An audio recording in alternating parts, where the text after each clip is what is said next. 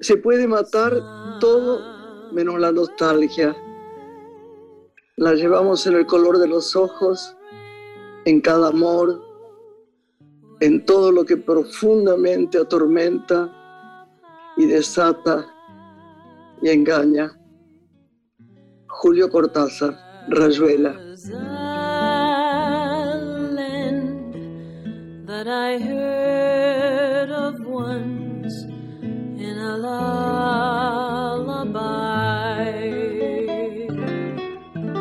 Hola Lore.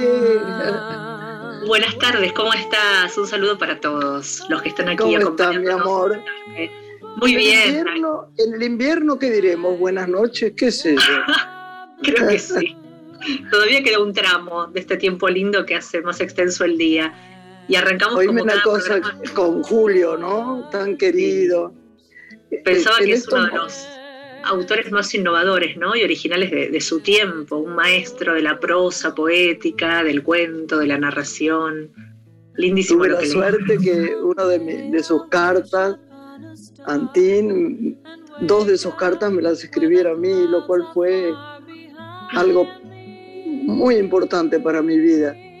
El otro día eh, saludé a Manuel, lo hago corto porque tenemos un invitado estupendo, otro día hablaremos largamente de Cortázar. Y Manuel Antín tiene 96 años y se murió su mujer, que era una especie de sostén de su alma tan grande. Y la verdad que lo llamé y francamente alguien tan sensible, tan genial, no se terminó de acomodar con la muerte. Estaba realmente muy triste, muy triste, muy triste. Hablaremos largamente otro día de, Julio Cortázar y de él.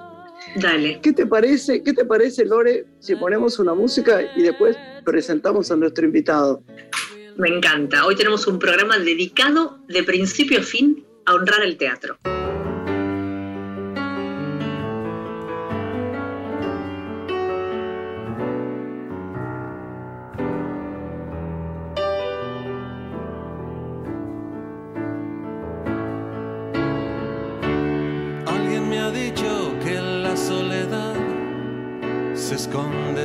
Ojos y que tu blusa guarda sentimientos que respiras. Tienes que comprender que no puse tus miedos donde están guardados y que no podré quitártelos si al hacerlo me desgarras. No quiero soñar a mil veces las mismas contemplarlas sabiamente. Quiero que me trates suavemente.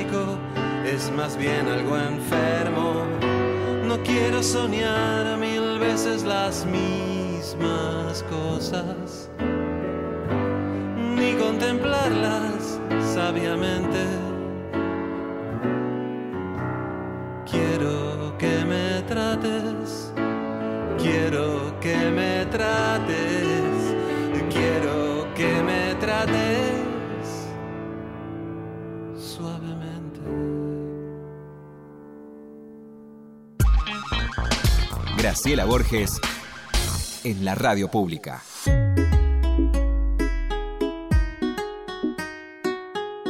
Lore, qué alegría, ¿no? Tener a alguien, eh, alguien no cuestionado. Mira qué curioso. La gente podrá no estar de acuerdo con él, pero siente por él un respeto enorme. Debe ser una de las personas más serias en el profundo sentido del término lo cual no quiere decir no divertida. Viste que Chesterton decía que divertido no es lo contrario a serio, es lo contrario a aburrido.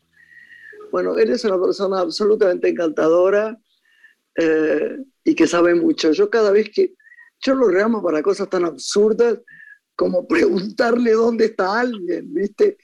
Y no puede creer que yo haga eso, pero bueno, el cariño me lo permite. Si querés este, presentarlo, es tan genial presentarlo que me daría gusto hacerlo a mí, pero es tu tema. Hace dos años recuerdo que celebrábamos sus 45 años de profesión en el mundo del espectáculo aquí en este programa entrevistándolo, porque él empezó a los cuatro años, esa se despertó en realidad su vocación, siempre lo cuenta.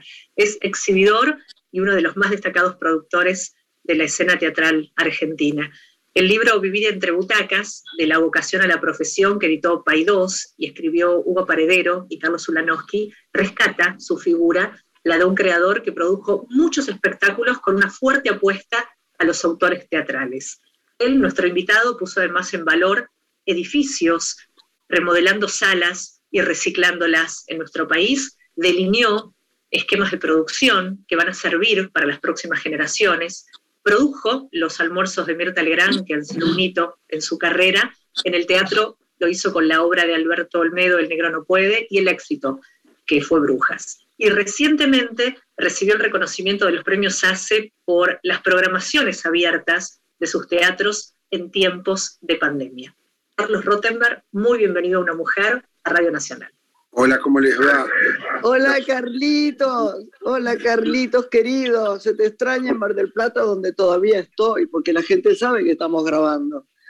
En 13 días estoy ahí de nuevo, el miércoles 13, y, escuchaba a Lorena eh, en la presentación de, de Lorena y pensaba, hace dos años dije cuando terminó de presentarme, después de esta presentación, mejor que me calle la boca, porque nada, con nada me va a ir mejor. Y hoy pienso lo mismo, ¿para qué tengo que hablar yo si, si la prensa me la hace ella?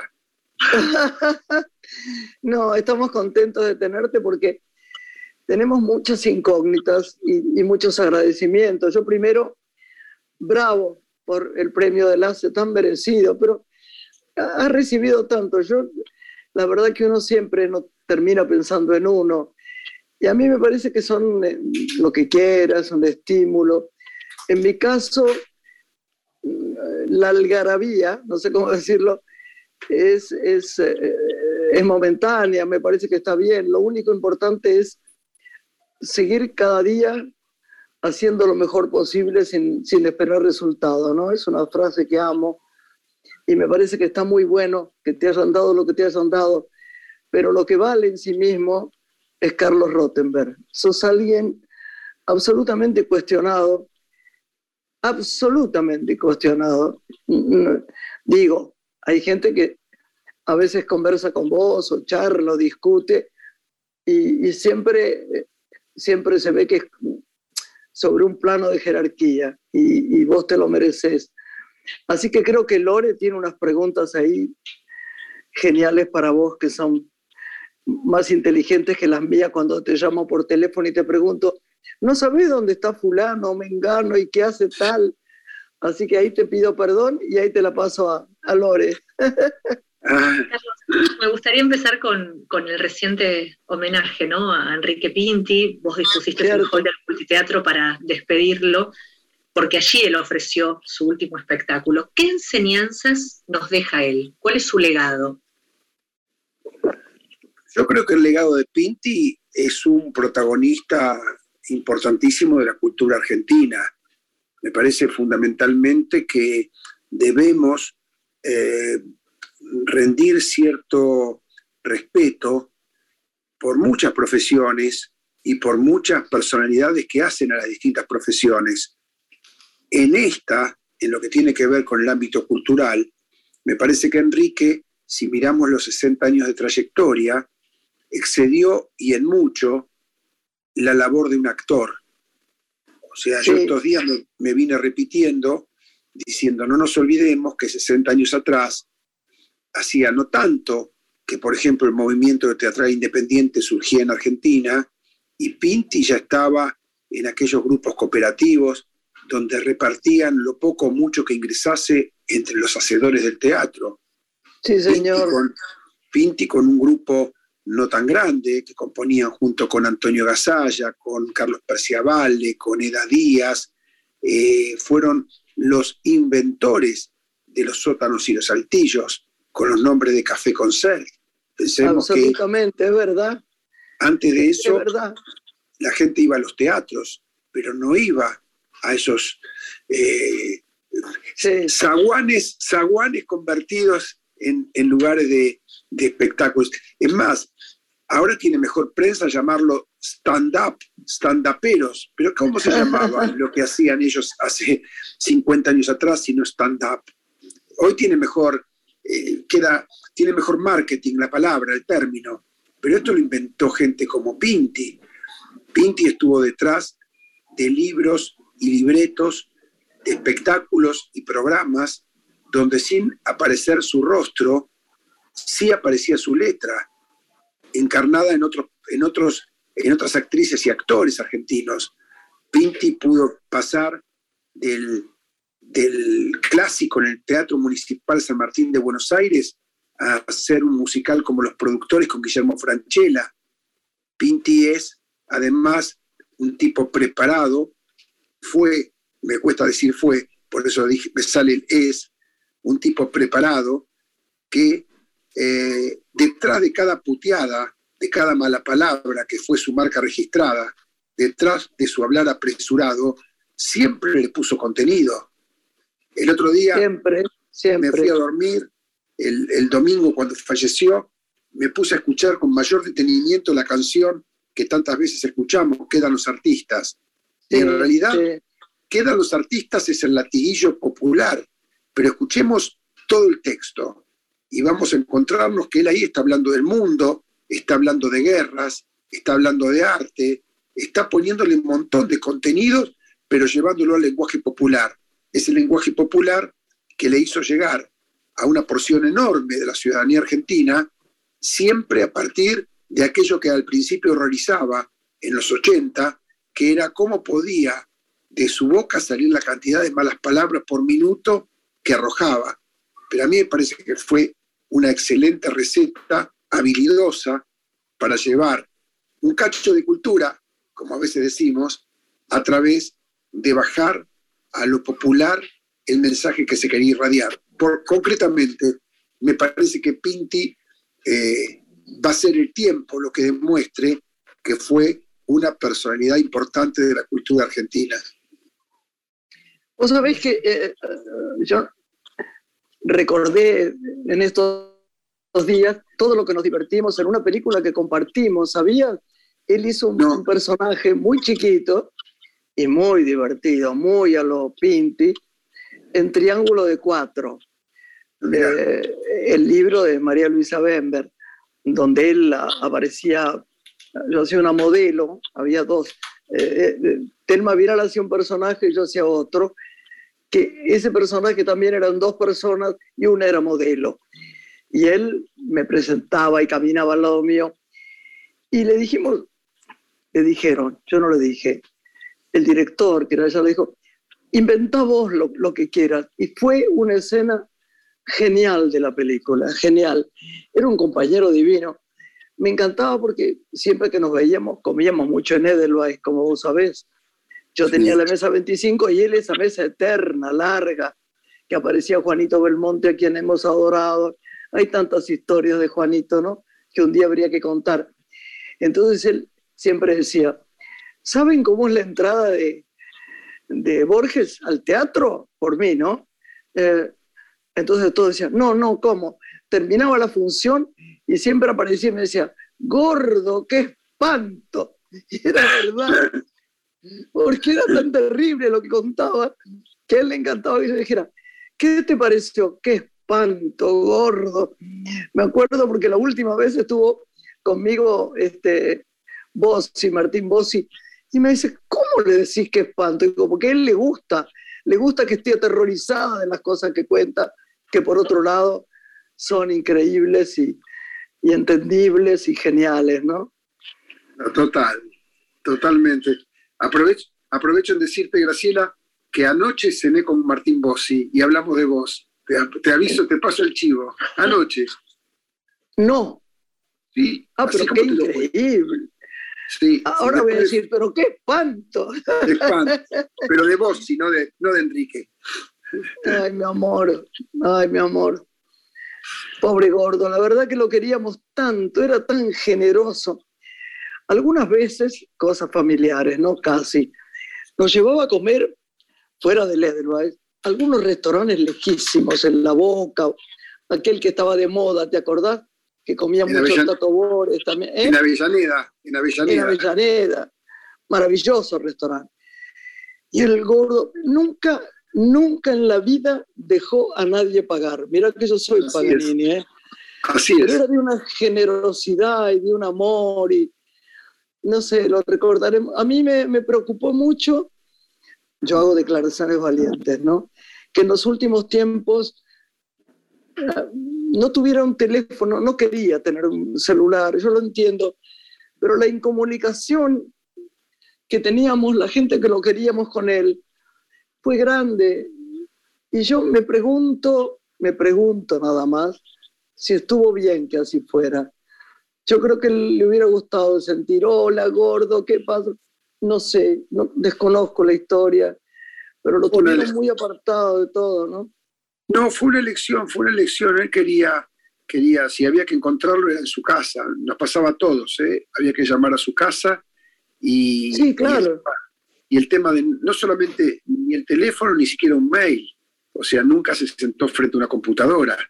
De hecho, sus espectáculos, hasta el último, el que no pudimos estrenar, lo escribió en forma manuscrita, como lo seguía haciendo 60 años después. Y, justamente eh, la despedida fue en el Multiteatro Comafi, porque fue la última sala donde actuó con su último monólogo y donde iba a actuar. De hecho, en marzo del año pasado eh, hicimos, pusimos una marquesina con la foto de él, diciendo muy pronto porque ya estábamos comprometidos a, apenas eh, pase lo más, lo más alto de la pandemia, empezar con, su nuevo, con su nuevo espectáculo, ¿no? Pues es que em, Juan Carlos Sonetti escribió un, eh, un cuento sobre el que hicimos una película que se llamaba El infierno tan temido, ¿no? Sí. Y entonces decía, en un momento dado, decía, los actores cuando no estamos en movimiento nos volvemos tristes, feos. No era tan así, pero creo que el gordo le, saltó algo muy grave ahí cuando paró de trabajar, ¿no? Como a mucha gente. Nosotros buscamos, hay momentos que uno quiere parar, ¿no? Parar, ¿no? El hombre que se detiene camina, pero parar, eso dicen los chinos, pero parar creo que le hizo mal. Hay, mucha gente que le ha hecho mal. Por eso, por eso, eh, Graciela, para salir del tema, ya que estás en Mar del Plata todavía, te dije quédate y hace la temporada que viene, porque no hay que parar. o sea, subite, a hacer teatro, porque ir a comer, ir a comer a la noche al Cantábrico sin función de teatro no es lo mismo. El chiste es primero teatro y después comer. Absolutamente, Carlitos. Pero ahora hay, hay funciones, ¿no? De teatro ahora en Semana Santa. En Semana Santa, del 13 al 17 va a haber mucho teatro. Para, ¿Vos qué tenés? ¿Qué sí, me voy a quedar. Te vas a quedar. Nosotros vamos a estar, esos, esos cinco días vamos a hacer, eh, bueno, con Nico Vázquez y Jimena Cardi, junto con Benjamín Rojas, eh, una semana nada más. Vamos a, a, volver. Voy a ir a verla, voy a ir a verla porque no la vi. Muy bien. Vamos a volver con Soledad Silveira y Verónica Ginás haciendo. Divino espectáculo, muy divertido. Y vamos a presentar por primera vez allá Sex, un espectáculo de Muscari eh, para gente muy moderna. Digo para gente muy moderna porque yo soy antiguo, pero lo vamos a presentar igual. En todo caso, lo vamos a presentar. Yo lo que no garantizo es ir a verlo, pero, pero lo vamos a presentar porque tiene mucha, mucho interés en el público. En esta vuelta, Carlos, presencial, felizmente a las salas, ¿aprecias que el público está acompañando a los artistas o todavía está como habituado al adentro, a recordar lo que fue el streaming y le cuesta salir? ¿Qué, qué aprecias en lo que es al público teatral hoy? No, yo en eso soy mucho menos, intelectualizo mucho, mucho menos el tema, lo intelectualizo mucho menos. El público que se anima eh, y que fue recuperando el teatro, eh, yo lo veo que vuelve animado como siempre. Y la porción de público que todavía no, que falta, por, y hay que respetarlo por cómo le ha pegado esto, eh, habrá que darle más tiempo para que vuelva.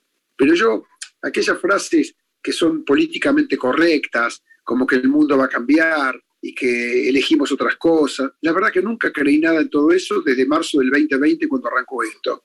Yo siempre dije lo mismo públicamente, cuando la pandemia pase, que algún día va a pasar, como todas las pandemias que ya transcurrieron en la historia de la humanidad, los honestos volverán a ser honestos, los deshonestos volverán a ser deshonestos, los que tengan ética seguirán siendo éticos y los antiéticos antiéticos. O sea, no creo que ninguna pandemia nos transforme. Y si no fuese así, pandemias anteriores o situaciones críticas del mundo anteriores hubiesen cambiado la humanidad. Es verdad. Entonces, ¿por qué la la va a cambiar? No, yo en esto soy, soy totalmente ateo.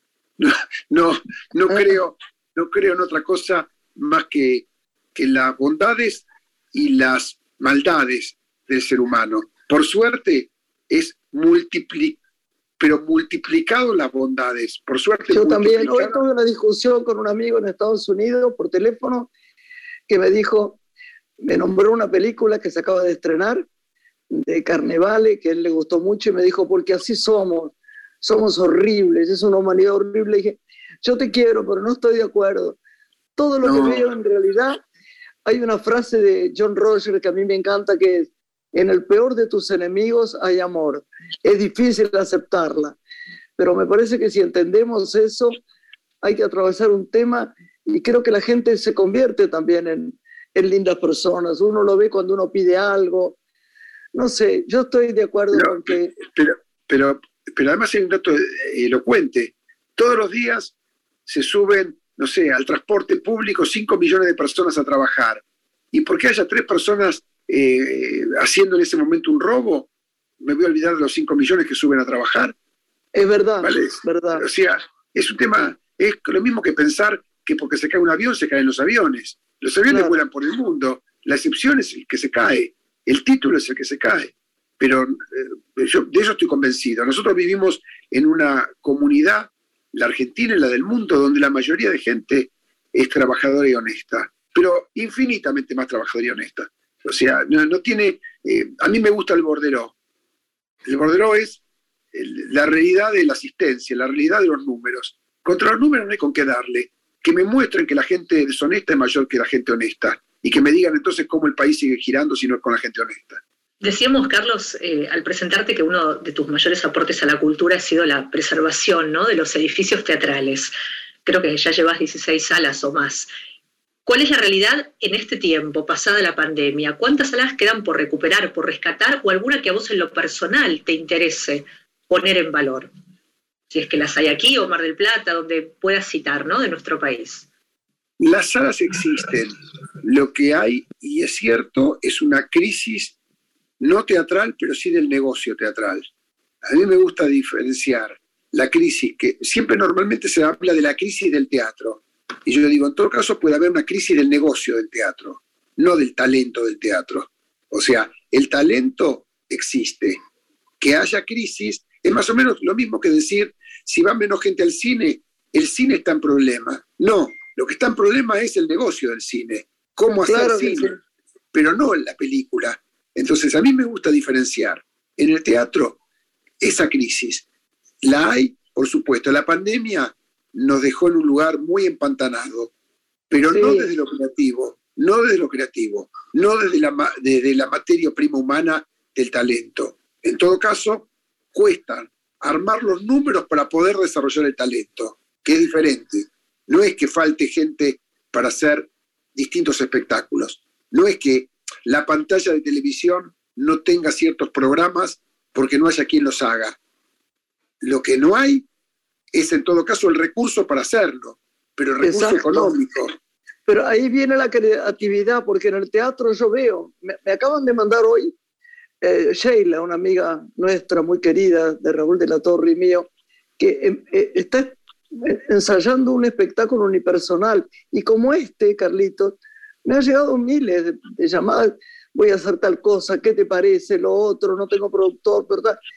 Pero pone en cine y en teatro toda su sensibilidad para, para trabajar y seguir con un esfuerzo y una garra doble que la, la, la, que tenía más facilidad en otros tiempos. Totalmente, por eso hablé, cuando hablamos de Pinti, dije que 60 años atrás ella estaba en aquel incipiente movimiento independiente donde lo que entraba se repartía y cuando no entraba nada no se repartía nada. Quiero decir con esto... Claro, claro. y eso tiene que ver con lo que acabas de decir, tiene que ver en definitiva con esa, con esa eh, creatividad para poder seguir en la profesión. Con respecto, te preguntaba Carlos, a la situación patrimonial de los teatros, ¿tenés realizado algún diagnóstico de situación de aquellas salas que quedan por, por rescatarse? Sabemos que el Alvear espera abrir en algún momento sus puertas.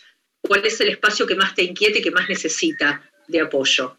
El caso del Alvear sí es un caso emblemático porque para la comunidad nuestra es muy importante, así como se logró recuperar de San Martín, por ejemplo, eh, que, que, fue también después de un tiempo eh, con algunos problemas, y así como en su momento, después de muchos años, se recuperó el Teatro Colón de Buenos Aires, eh, el tema del alvear es un, un, tema que inquieta. También tenemos de parte de Enrique Abogadro la, la, palabra de, de estar ocupándose como para que todavía en poco tiempo esa sala de la Avenida Corrientes se recupere para la cultura, para la cultura oficial.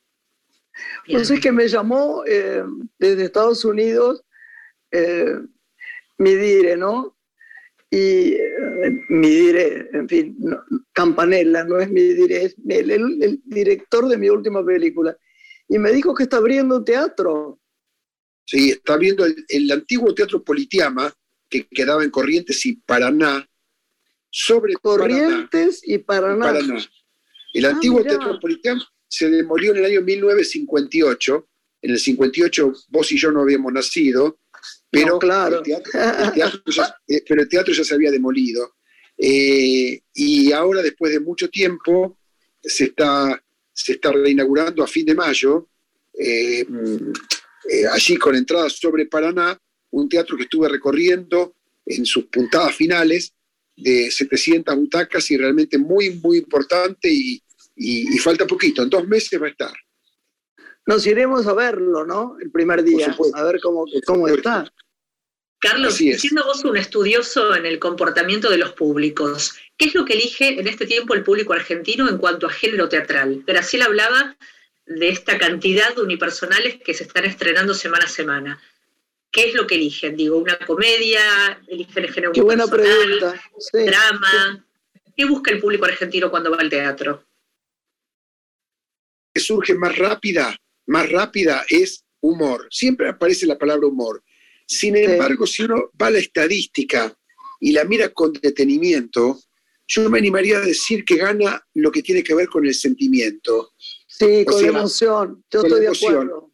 O sea, eh, a lo mejor hace más ruido el espectáculo de humor. El espectáculo de humor hace más ruido, es más masivo, pero si uno mira sobre mil espectáculos entre todos los circuitos que se estrenan en Argentina por año, no nos quedamos con los 10 teatros de la Avenida Corrientes. O sea, estoy hablando de los mil, donde incluyo el teatro público, el teatro independiente, el, o sea, todo el teatro alternativo, el teatro comercial, y uno empieza a rascar un poquito con más detenimiento, vemos que el humor tiene un gran, un gran predicamento, pero cuando, cuando entramos en lo que tiene que ver con el sentimiento, lo que tiene que ver con el teatro emotivo, si hacemos la suma total, le gana.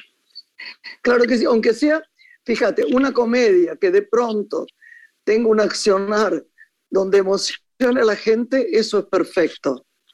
Es perfecto. Grandes dramas, no sé, épicos, no sé si le gusta tanto, pero pequeñas intimidades, lo que, risueñas, con alegría. lo que está más caído, si digamos, yo empecé hace 47 años. Lo que sí noto que totalmente caído en relación a 47 años atrás es lo que se llama el teatro de época. Ese interesa menos, el teatro de época. O sea, hoy interesa menos eh, el miriñaque. O sea, eh, vestirse de época hoy no es lo que el público más busca. No, y, además, Sí. perdón, eh, Lore, es tan difícil económicamente hacer la dama de las camelias. Eh, yo me acuerdo que lo íbamos a hacer, era imposible, ¿viste? Sí, sí, Lore. yo siempre hice una broma en la sociedad de empresarios. Dije, yo no sé si en realidad se buscan espectáculos con personas, mujeres, por ejemplo, con menos ropa, porque atrae más al público o porque el productor quiere gastar menos. Sí. Claro. Carlos, nos anticipabas hace instantes lo que viene para Semana Santa en estrenos en, Mar del Plata. ¿Podés adelantarnos cómo sigue tu año 2022 acá en Buenos Aires?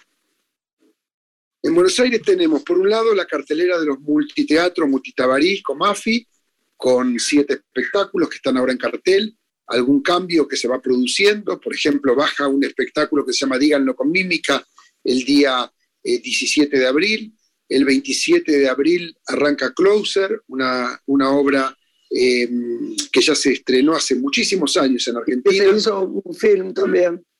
también. Pero me parece que lo más destacado para contarles es que sobre mitad de año vamos a celebrar los 150 años del Teatro Liceo.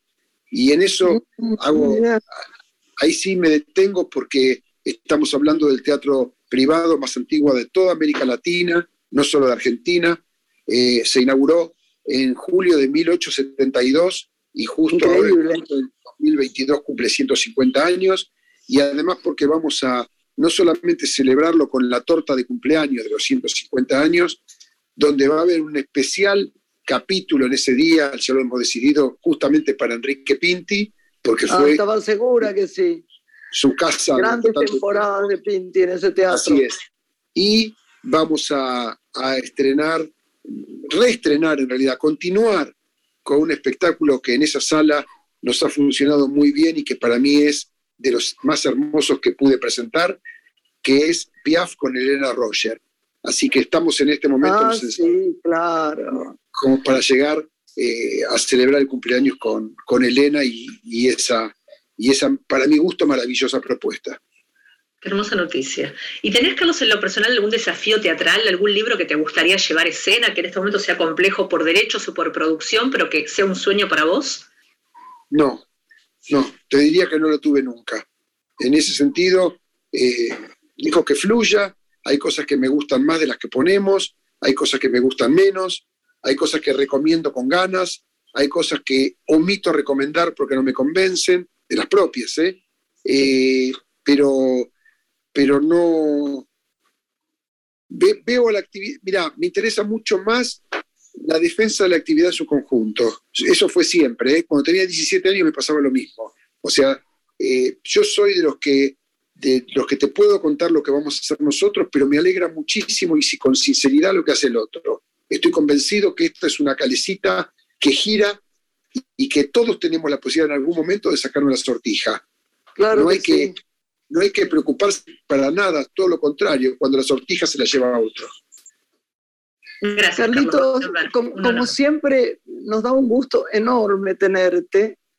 Eh, ah, no, vos hiciste una cosa que no puedo creer. a la gente le encantan las pequeñas historias. Quiero pagar una cuenta. Dice, no, está pagada. Digo, qué raro. no sé, ¿quién la pagó? Rottenberg pagaste mi cuenta a, Roberto en Cantábrico, no lo puedo creer. Muchas gracias, Carlito. Por, ¿Cuántas veces te habrán invitado a comer desde otra mesa, Graciela? No me digas eso. No, Me, he perdido un poquito eso porque además han pasado épocas más difíciles. Bueno, la verdad, Carlitos, es que sos un sol. Tus hijitos son divinos, tu mujer es divina, te mandamos todo el amor de nuestro corazón y te esperamos, yo por lo menos en Mar del Plata, y los chicos, bueno, a, ver las funciones que estén en Buenos Aires.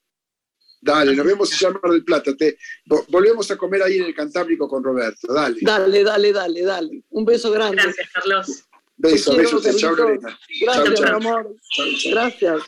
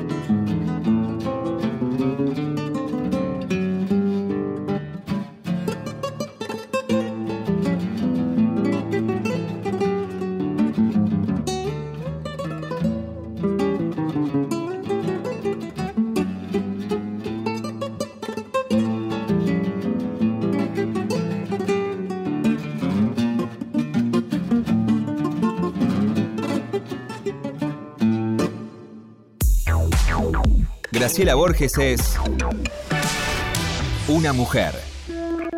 Estás escuchando Una mujer con Graciela Borges.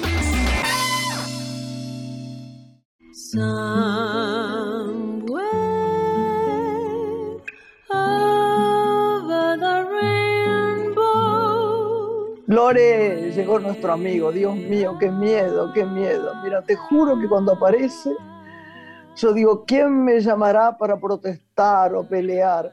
Pero yo creo que es su forma tan atractiva, porque claro, es vivísimo, porque además es psicoanalista, gran psicoanalista, y él está acá con nosotros, y no quiero interrumpirlo mucho, quiero que vos le preguntes, lo presentes y le preguntes de plano lo que vos quieras saber, Lore.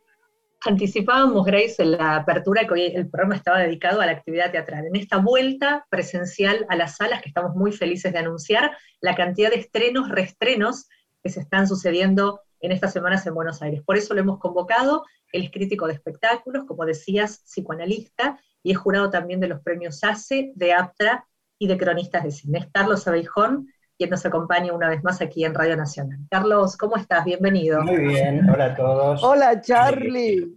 ¿Cómo va? Un gusto estar con ustedes. ¿Cómo va, querido? Eh, tengo muchísima información, sé que tengo que apurarme porque no hay tanto tiempo, pero voy a hacer esto. Eh, te, aviso que, te aviso que 15 o 20 minutos en radio es muchísimo, si lo sabremos. Dale, contanos lo que quieras. Bueno, primero quería hacer un, homenaje a dos figuras que han muerto, que son Arturo Bonín y Pinti. Eh, dos grandes actores, eh, personas maravillosas realmente. Eh, fue un disgusto para toda la colonia artística, para, para mucha gente que seguía a estos actores. después quiero hacer un breve comentario sobre los Oscars y sobre los ACE. Eh, sobre los, eh, los Oscars, la ceremonia en general me pareció una ceremonia prolija, con buenos números musicales, algunas cosas mm, chocantes que ocurrieron con los mismos actores. No me gustó que ganara Coda, esta película que basada en la familia Verdier, que es una película francesa. Yo no la vi, creo que Lorena tampoco, ¿no? Mira, es, una película, es una buena película, es una muchacha que está en pleno crecimiento adolescente con sus padres que son, eh, que no, que eh, está bien la película, está bien actuada, pero mi película eh, favorita y que creo que tendría que haber ganado es El Poder del Perro. Para mí también. Hace mucho tiempo que no veía una película tan maravillosa. Maravillosa película de construcción del, del, western. Por primera vez se habla de homosexualidad en un western, lo cual enojó a muchos vaqueros o que han hecho actores que han hecho de vaqueros en, el cine. Es una película extraordinaria dirigida por Jan Campion, maravillosa directora que por suerte ganó el premio a mejor dirección. Divina. Y, con un actor. Es una de las cinco mejores directoras del mundo. Exactamente. Junto con nuestra querida Lucrecia Martelli. Exactamente, exactamente. Un estilo único, ambas. Y tendría que haber ganado el, actor también, eh, eh, que es Benny Cumberbatch, que es un actorazo porque cambió el registro, siempre aparece como un, personaje con personajes muy british, muy atildados. Acá realmente pone alma y vida en su personaje y la verdad que la película tiene un planteo maravilloso, un texto maravilloso, una dirección maravillosa y una actuación increíble de Cumberbatch. Carlos, ¿podés hacer un punteo de las películas destacadas del Oscar que vos sí sugerís que veamos? Dos o tres películas que nos recomiendes. Eh, mira, del Oscar, yo te digo, El Poder del Perro creo que es la mejor.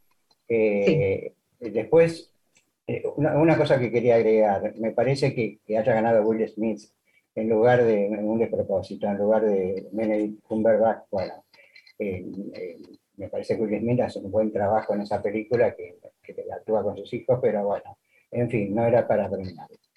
Eh, no, lo que me decís vos, no, eh, de las que estaban eh, nominadas, realmente no, recomendaría ninguna, salvo El Poder del Perro, porque es una película extraordinaria que realmente destaca por sobre todas las otras. Toda la producción, bien, la apuntamos. por otro lado, quería opinar brevemente sobre los ACE, porque me pareció, bueno, son mis colegas, evidentemente, cada uno vota quien quiere, evidentemente, ¿no es cierto? Me parece muy bien que haya ganado el de Mario Alarcón, que la Viscómica es una obra realmente extraordinaria, pero también había una obra extraordinaria que no ganó nada y que era texto, actor y, dirección eh, de eh, Mario Diamant, de Fixer, con Eduardo Moreira, que hacía un trabajo fantástico. Tampoco ganó nada, eh, ganó nada la, Falcón, que me parece que es una, una obra de love musical muy interesante.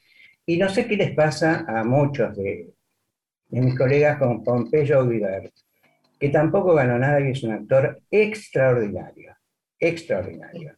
¿eh? Macbeth, la obra que está haciendo en el Cultural, ¿verdad? En el Centro Cultural de la Cooperación.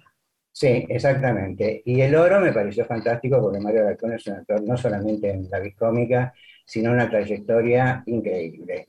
Y lo que vos decías del teatro, me parece que es muy atinado, como abriste, en el sentido de que hay un renacimiento del teatro, eh, la gente va mucho al teatro, no hacia el cine, no hacia el cine, salvo las mayors, que son las que atraen al público. Desgraciadamente se estrenan muchas películas durante la semana y solo van a ver los, eh, las películas, digamos, eh, de, héroes, de, en fin, con mucho efecto especial. Eh, por otro lado, se imponen los unipersonales. Creo que es para destacar. Hay unipersonales. Lo destacamos con Graciela, que hay unipersonales maravillosos en este momento. Julius en el Belisario, creo que vos la viste, Carlos, con Luis Llaneo. Exacto. Julius. Magnífica. El, trabajo del actor, que es. Luis Llaneo. Eh, ¿eh? Luis de Luis Llaneo. Sí, eh, Luis Llaneo. Me parece que es un trabajo impresionante con el cuerpo, con la palabra, el texto. Interpreta 12 personajes, ¿no? En una hora y un poco más. Exactamente. Y la otra que me parece, hay varias más, no, no, no habrá tiempo. El hombre de acero, eh, con Marcos Montes. Marcos Montes. Eh, que es un trabajo realmente de ese, de ese padre con un hijo autista que quiere que lo mire y que hace todo lo posible para que el chico reaccione y la, la cuestión afectiva a pesar de que hay un amiguito ahí de por medio que está jugando un rol importante. De cualquier manera es un trabajo eh, fuera eh, de, serie realmente. Y eh, también hay, no solamente unipersonales, por ejemplo, que hay obras que yo destacaría, por ejemplo, la de mm, todo, Tito, la peor tragedia de William Shakespeare, de Gabriel Chávez y Marco Arana, Marcos Arana, que es una visión de, de, Tito Andrónico hecha con un vuelo increíble, eh, que realmente rompe con las estructuras teatrales, pero al mismo tiempo eh, el texto no se pierde, el texto de Shakespeare se mantiene. Esa me parece que está para destacar. Los perros de Néstor Valente, eh, con un elenco de actores que es muy interesante sobre la destrucción de una familia, digamos, o cuando se dice la verdad, lo que está oculto dentro de una familia aparentemente feliz, eh, con Claudio Ricci, María Fiorentino, Melina Petriglia y Patricia Aramburu, también es una obra importante. Y no me quiero olvidar de una obra que va a pasar desapercibida, te va a interesar a vos, no sé si la viste, eh, Lorena, por los eh, musicales, ¿Quién es Clara Wick? Que la están dando en el San Martín, pero es una joya. Es, una, joya porque la viste entonces. sí, sí. ¿viste? Yo lamentablemente no vi nada porque apenas vi dos cosas de acá de Mar del Plata, la gente sabe que estamos grabando. Cuando vuelvo a Buenos Aires estoy tomando nota de todo lo que decís. Si están en cartel las voy a ir a ver porque no me he perdido todo, por eso no, no digo nada. Eh, exacto, y es sorprendente, ¿sabes qué? lo que el trabajo de esta actriz, Anid eh, Argerich, que es la hija de Marta Gerich, y el marido, que hace un trabajo sorprendente. Precioso, ¿no? Y, él como está en el piano, muy bien, ¿eh? Es amigo nuestro. Y, hay dos barítonos. Eduardo. Que, me encantó, es, sorprendente, por eso creo que hay que tenerla en cuenta, no sé si la vio mucha gente. Eh, Parece que va todas las noches, ¿no? Creo que llena. Me dijeron eso. Sí, sí, por eso, la vez que fui yo estaba repleto y por lo que me comentan en San Martín también se mantiene, se va a mantener, ¿viste? Porque fue una, una sorpresa realmente. De eh, estrenos, Carlos, de musicales, ya que citas el rubro, se vienen dos grandes reposiciones, ¿no? Drácula y por otro ah, lado la de Martín Bossi, Kinky Boot. Sí, exactamente. Kinky Boot ya la vi, sí. Sí, vuelve. Buenísima. Vuelve. con algunos cambios, el de los Jet Angels, algunos coprotagonistas, ah, algunos cambios van a suceder, sí.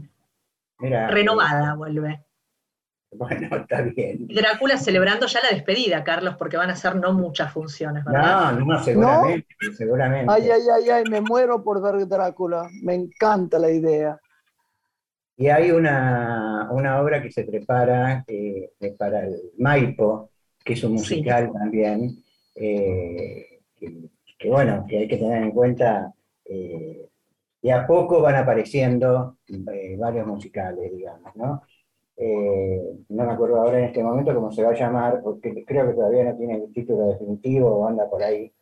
Eh, bueno, y después, eh, si tengo que recomendar, mira, las, series que yo recomiendo, hay mucha segunda temporada de muchas series que ya hablamos.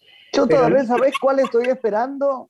Sí. Como es la de la, Kill Bill, no hay, ¿qué estoy diciendo? La temporada de, la segunda parte, Killing Eve que era ah. estupenda. Esa, eh, vos sabés que me parece que no la vi. voy a agarrar la primera. Ah, no, tenés que verla. Killing Dos ah. actrices geniales y una historia estupenda. ¿Qué podemos ver, Carlitos? hay una eh, rara, rara en el sentido de que, viste que generalmente las series eh, tienen, no sé, 15 capítulos, 10 capítulos de una hora y todo lo demás. Hay una, el tiempo que nos damos que tiene 10 capítulos de 11 minutos cada capítulo. 11 minutos cada capítulo. La vez, la vez de un tirón, la vez de un tirón, que es una historia de vida de una pareja y del mundo actual en Estados Unidos y todo lo demás, que es muy interesante, pero sobre todo porque rompe los esquemas de las series que son temporada tras temporada tras temporada, viste que ya agotan directamente. Y después hay una imperdible, que eh, dejó de estar en HBO, pero está en HBO Max, que es Euforia, que es una serie brutal sobre la drogadicción y el panorama de, decadencia en la juventud en Estados Unidos, ¿no? Esa me impresionó muchísimo porque tiene, y aparte eh, fue muy polémica porque presenta todo el tiempo desnudos masculinos eh, frontales. Eh, y hubo toda una polémica por eso, ¿no? Euforia se llama. Euforia. Carlos, tengo aquí el nombre del musical al que te referías que estrena en el Maipo, que es con la misma dirección y producción del curioso incidente del perro de medianoche. Come From Away, Un Mundo Sin Fronteras. Ah, Ese es el musical que viene en el Maipo. Yo quiero recomendar una obra chiquita, Carlos, no sé si tuviste oportunidad de ver, ver Tadrón, en la esquina de Niceto Vega y Armenia. Empezó en pandemia en una vidriera, porque no podían ingresar los espectadores al, al bar, el cabrón. Increíble. ¿eh? Hace Ana Padilla. En una vidriera hace una improvisación preciosa, está por supuesto guionado, pero pareciera una improvisación para el público que se acerca y se siente ahí en la calle, en la esquina, en sus, en sus sillitas, a la gorra. Así que también la pueden ver este sábado a las 19, última función. Qué bueno, y eh, me acordé de dos cosas. Primero, eh, digamos, el desatino del Teatro Cervantes de hacer un Ibsen, el último Ibsen, que se llama Cuando nosotros los muertos despertemos, eh, dirigida por Rubén Schumacher, que es un gran escritor. Pero la obra realmente es un plomo total. Es larguísima, está pasada de moda totalmente, eh, de moda en el sentido de cómo habla del amor y todo lo demás, y de la vida, y encima con reflexiones que pretenden ser profundísimas. Ya era la decadencia de Ibsen, un gran autor noruego, evidentemente mi nieta estudia coreano, sí, coreano, que es, está hecha maravillosamente y es no como las danesas, naturalistas, sino absolutamente una telenovela. Y eso tiene su atractivo. Ah, Así Que, bueno, en el aire. Vela, Carlitos. Eh, gracias. Bueno, te amamos, Carlitos, te amamos. Igual que ustedes, igual Gracias, Carlos, hasta pronto. compañera. Vos sos nuestro gran representante en la dictadura de, este programa con respecto a los pobres señores que hacen cine y televisión. Te quiero. Abrazo, abrazo para todos. Cariño. Un beso, mi amor. Chao. Chao, Lore. Nos despedimos. Hasta el viernes próximo. Lindo fin de semana para todos. Un beso grande. Una mujer se ha perdido. Conocer el delirio y el polvo. Se ha perdido esta bella locura, su breve cintura debajo de mí. Se ha perdido mi forma de amar. Se ha perdido mi huella en su mar. Veo una luz que vacila y promete dejarnos a oscuras. Veo un perro ladrando a la luna con otra figura que recuerda a mí. Veo más, veo que no me halló. Veo más, veo que se perdió. La cobardía es asunto de los hombres, no de los amantes. Los amores cobardes no llegan amores, ni a historias se quedan allí, ni el recuerdo los puede salvar, ni el mejor orador conjugar. Una mujer innombrable huye como una gaviota y yo rápido seco mis botas, blasfemo una nota y apago el reloj que me tenga cuidado el amor, que le puedo cantar su canción. Una mujer con sombrero, como un cuadro del viejo Chagall, corrompiéndose al centro del miedo y yo, que no soy bueno, me puse a llorar. Pero entonces lloraba por mí y ahora lloro por verla morir pero entonces lloraba por mí y ahora lloro por verla morir.